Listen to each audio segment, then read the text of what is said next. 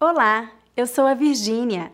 Este é o quarto vídeo da série As 100 Palavras Mais Usadas no Português Brasileiro. Eu dividi esta série em 10 vídeos e em cada vídeo eu vou falar sobre 10 palavras. Hoje vamos falar sobre 10 substantivos muito comuns em português.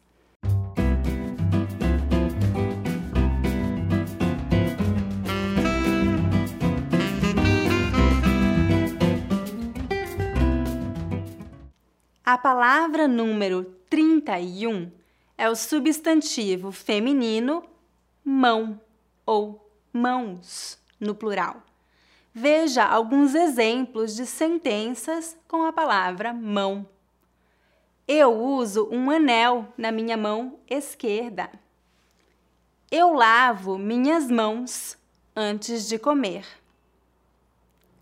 A palavra número 32 é o substantivo feminino palavra ou palavras no plural. Veja alguns exemplos de sentenças com a palavra palavra. Escrevi um texto com duas mil palavras. Ele me deu sua palavra. A palavra número 33 é o substantivo filha no feminino ou filho no masculino. Vamos ver alguns exemplos. Eles têm uma filha e um filho. Ela quer ter dois filhos. A palavra número 34 é o substantivo feminino noite ou noites no plural. Veja alguns exemplos de sentenças com a palavra noite.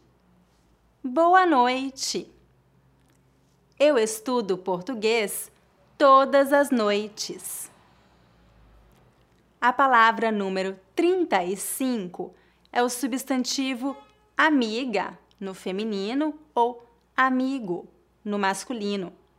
Vamos ver alguns exemplos.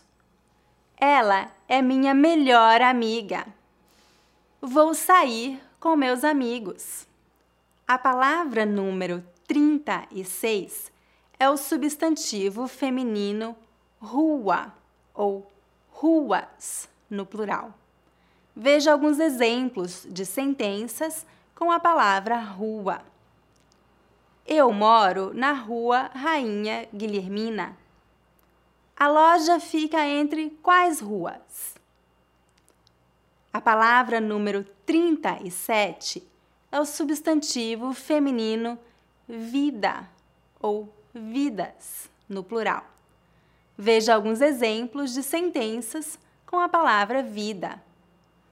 Como vai a sua vida? Dizem que gatos têm sete vidas. A palavra número 38 é o substantivo feminino pessoa ou pessoas, no plural.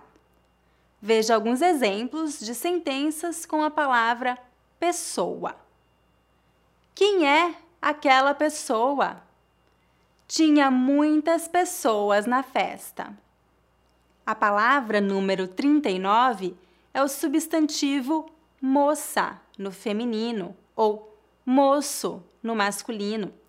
Vamos ver alguns exemplos. Aquela moça é muito bonita. Quem é aquele moço?